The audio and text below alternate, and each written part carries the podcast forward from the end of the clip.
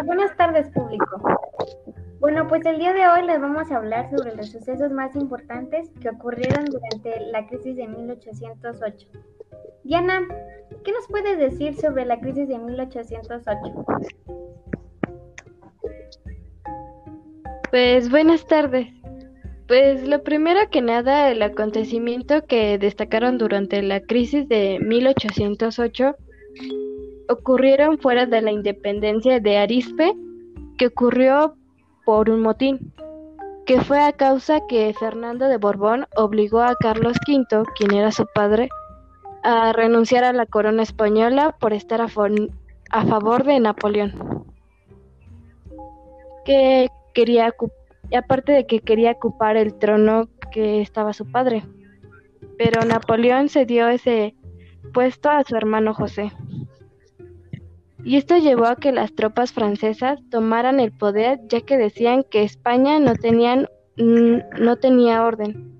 Y pues esto obviamente trajo consecuencias a España dejándolos atrapados ya que no podían hacer alianzas con otras potencias. En nombre del ejército trigarante lo recibió debido a la unión de tres objetivos que perseguían, independizarse de España, consolidar la región católica como la única de la nación y alcanzar una misión entre los integrantes de la guerra. El 28 de septiembre de 1821 se firmó el Acta de Independencia, a través de la cual se reconoció a México como un imperio. Muchas gracias Diana por la información. Creo que es muy interesante lo ver cómo empezó este conflicto. Pero bueno, yo les voy a contar sobre cómo, un, breve repaso sobre cuál fue el propósito de que se diera a conocer este conflicto de la crisis de 1808. Bueno, pues como lo decía, yo voy a hablar un poco de cuál era el propósito de este conflicto.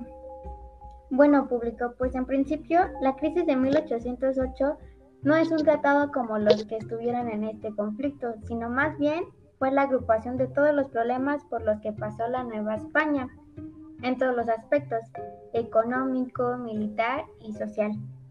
La independencia de España proporcionó el derrumbe del antiguo régimen, régimen, pero esto trajo pues conflictos porque los españoles utilizaron esto como pretexto por el hecho de que desde su perspectiva el contrato que ya habían hecho antes con las Indias pues por decir así, el anularlo, mm, decidieron, más bien decidieron anularlo porque ellos veían que ya no era la misma relación. Pero pues el hecho de que Napoleón tuviera controlada España hacía que cada provincia de este país se declarara la guerra, quienes de ahí se unieron y pues provocaron la lucha armada. De hecho, hubo una junta donde proponían formar un gobierno central, es decir, que, que controlaban el gobierno del Estado y solo el poder central o las decisiones las podía tomar nada más bien que el poder central solamente podía tomar las decisiones políticas. Bueno, pues acabando de aclarar cuál fue el propósito de esta crisis,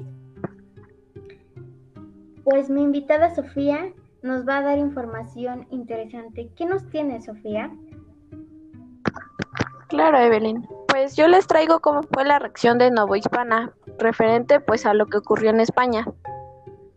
Podemos afirmar que desde que se dio el enfrentamiento entre el Ayuntamiento de la Ciudad de México hasta el ejército trigarante siempre estuvieron involucrados los mexicanos, quienes además eh, quienes además perdón, eran abogados y son Francisco Primo de Verdad, Francisco de Azcarate, María de Bustamante, entre otros.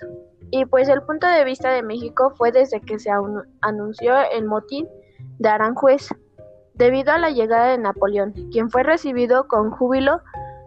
Sin embargo, los novohispanos estaban divididos, pues unos querían reconocer a Fernando VII y no obedecer las órdenes del emperador considerar el virrey como legal.